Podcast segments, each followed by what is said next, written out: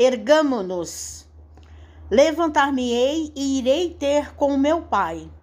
Lucas capítulo 15, versículo 18.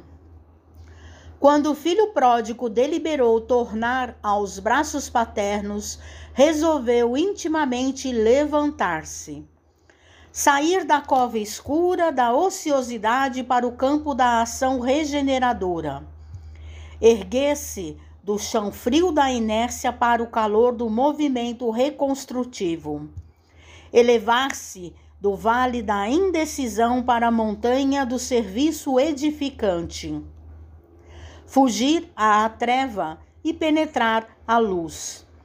Ausentar-se da posição negativa e absorver-se na reestruturação dos próprios ideais. Levantou-se e partiu no rumo do lar paterno. Quantos de nós, porém, filhos pródigos da vida, depois de estragarmos as mais valiosas oportunidades, clamamos pela assistência do Senhor de acordo com os nossos desejos menos dignos, para que sejamos satisfeitos?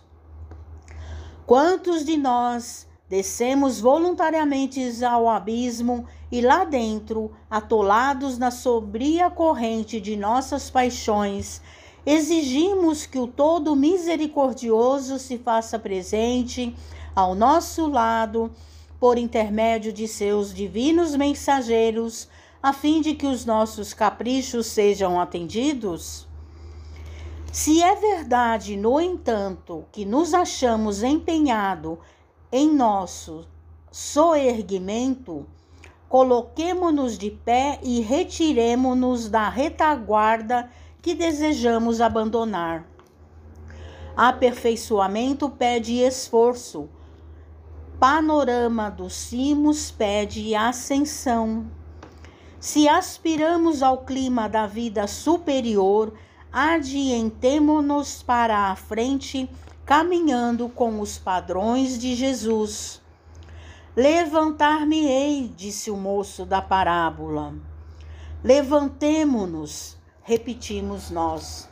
Mensagem de Emmanuel no livro Fonte Viva, Psicografia de Francisco Cândido Xavier.